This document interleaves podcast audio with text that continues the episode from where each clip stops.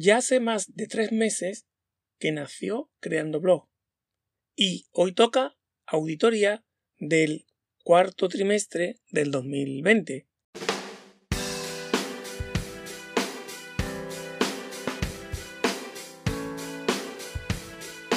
Hola creadoras y creadores, soy Abraham Velázquez y, como ya os anuncié, aquí no te cuento las cosas desde la sabiduría, sino desde el camino de hacer un blog, compartiendo lo que aprendo para que te sea fácil hacer el tuyo y muchas cosillas más.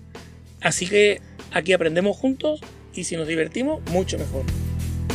Ya sabes que cada tres meses hago un parón del ritmo habitual y toca hacer ahora la primera auditoría del proyecto tras el cierre del cuarto trimestre del 2020, que para mí ha sido el primer trimestre de este tema. Ahora vamos a ver los datos y me da igual si piensa si son buenos o malos. Para mí lo importante es que me sirvan para avanzar y mejorar. Antes de verlo, quiero darte las gracias a ti. Primero, por estar escuchándome. También quiero dar las gracias a los más de 100 suscriptores que ya hay en el canal de YouTube. Y a la cantidad de gente que ha ido visitando la web creandoblog.com y a todos aquellos que ya me siguen por redes sociales. Así que lo primero es, gracias por seguir creando blog.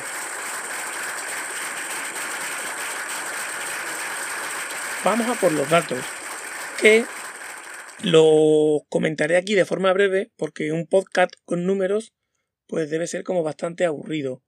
Sí que contarte dos premisas. Una te la he comentado antes. Los datos para mí nunca son ni buenos ni malos, sino que lo importante es saber que reflejan la realidad y la idea es sacarles el máximo partido para poder mejorar. Y la premisa número dos, antes de contarte los números, es que detrás de cada una de las cifras que voy a contar estáis personas. Estás tú. Y eso para mí es lo que tiene más valor. Uno a uno, persona a persona. No vamos a ver cifras. Vamos a ver gente que hace clic porque le puede interesar el tema.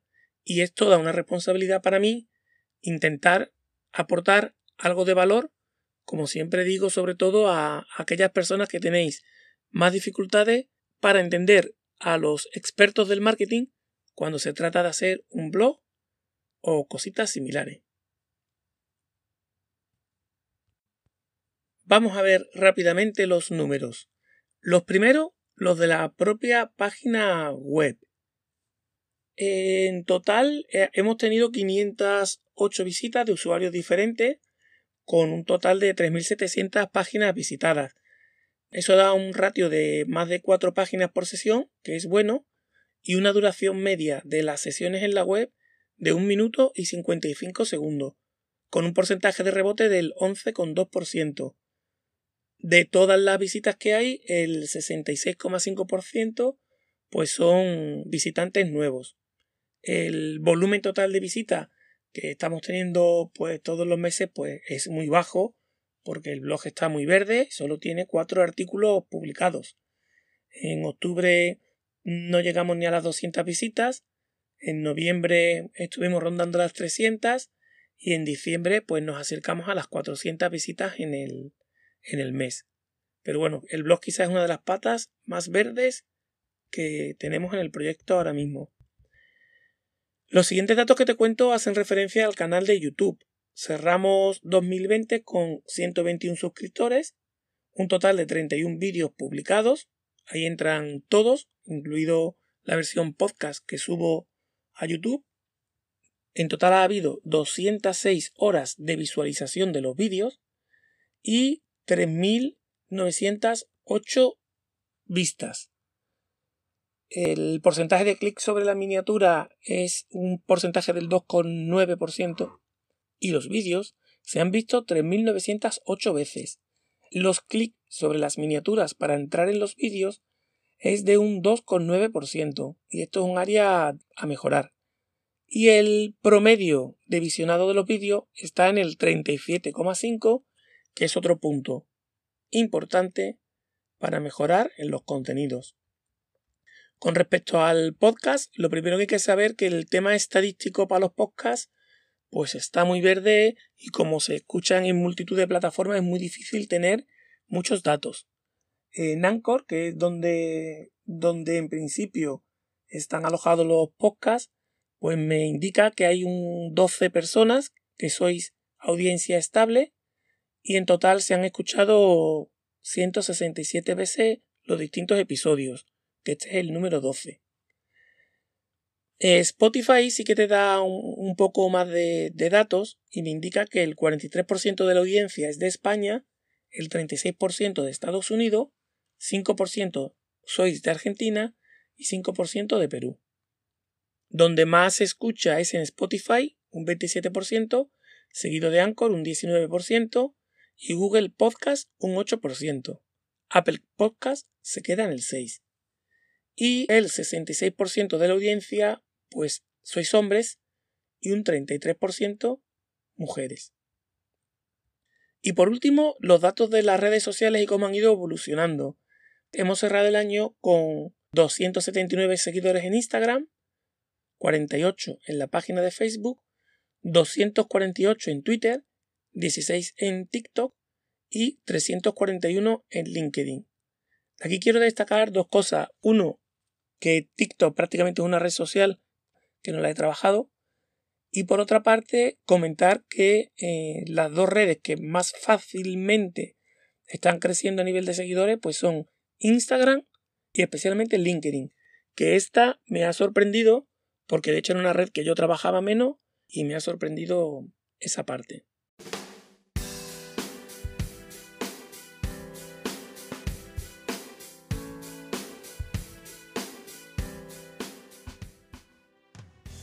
¿Y qué he aprendido yo de estos números en estos primeros cuatro meses de vida de Creando Blog?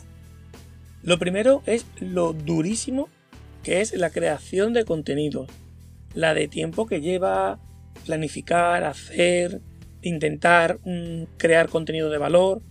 Es divertido, pero duro. Otra cosa que he aprendido es que al final el ritmo que originariamente quería darle al proyecto no es viable. Yo trabajo por cuenta ajena, tengo familia y tengo algo de activismo en cuestiones ecologistas y no da el tiempo para mucho más. Esto lo hago porque me gusta y porque haciendo se aprende, porque es divertido y porque me gusta compartirlo contigo, pero lleva su tiempo. Otro aspecto a mejorar es que he ido por fases. Un empujón muy grande a YouTube, otra época un empujón muy grande a la web, otra época mm, empezando con los podcasts metiendo mucho en el tema de auditar, audio. Y la, idea es llegar a un equilibrio para ir llevándolo todo a un buen ritmo por parejo. Primero tuve que empezar mm, dándole mucho a YouTube con el tema de la edición de vídeo, aprendiendo mucho sobre la creación de un canal, cómo hacerlo bien, SEO sobre YouTube, y eso se llevó una barbaridad de tiempo. La web se quedó un poquito atrás, luego además hice un cambio de plantilla, la adaptación a la versión AM, y bueno, hay pocas publicaciones, pero bueno, ya la estructura de la web sí que parece que la tengo para poderle dar rodaje. Y por otra parte, pues esto de los podcasts, pues también me llevó bastante tiempo. Las redes sociales me llevó menos, porque bueno, ahí sí tenía bastante más experiencia. Y para poder estar el día a día con presencia, he tirado de una herramienta que es Metricool y estoy muy contento con ella. De hecho, me he pasado a la versión de pago y, me parece mucho mejor que HotSuite, que es la que usaba antes para estas cosas. De todo lo anterior, mm, quiero aclarar que no es lo mismo poner la base, crear la web, crear las redes, publicar por primera vez un podcast, que ahora que ya se trata de ir aportando contenidos e ir mejorando lo que hay y lo que hacemos. ¿Y qué quiero mejorar? Lo primero, crear trabajar con un calendario editorial asequible, pero que me permita dar los pasos de forma ordenada entre blog, YouTube, podcast y redes. Quiero hacerlo con un ritmo lento de publicación, un vídeo a la semana, un podcast a la semana, un artículo o dos al mes en el blog y la gestión de las redes. Por otra parte, quiero poner orden en la publicación de los contenidos en un cronograma semanal apoyado en el calendario editorial que te, que te hablaba antes. Y por último, quiero poner límites a las horas que le dedico a esto. Como esto me gusta mucho, se me van las horas entre la creación de contenidos, entre aprender más, leer más y me consta que hay que dosificarse para no desgastarse y que esto sea un proyecto de largo plazo. ¿Qué cosas estoy haciendo ya para mejorar? Bueno, pues fundamentalmente un curso de YouTube, pero no es el famoso de CreceTube de Romuald Font, sino uno de Rumben Wo, que bueno, siempre me cuesta pronunciarlo y que me está gustando muchísimo.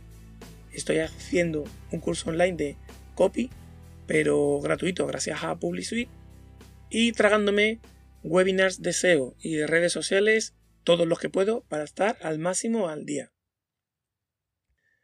Los proyectos inmediatos que tengo en mente, pues es crear un lead magnet para poder captar email desde el blog y hacer crecer la lista de correos.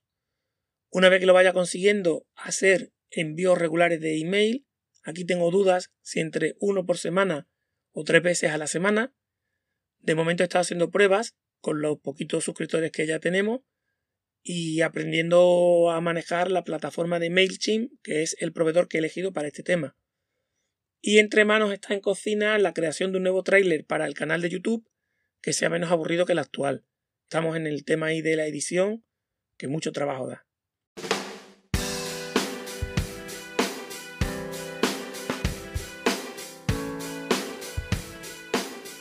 Y ya está, porque te adelanto que no quiero aburrirte mucho más con esto de la auditoría, sí que me gustaría que me comentaras por cualquier medio tus opiniones y qué crees que es lo más importante para mejorar y que creando blog siga dando pasos positivos.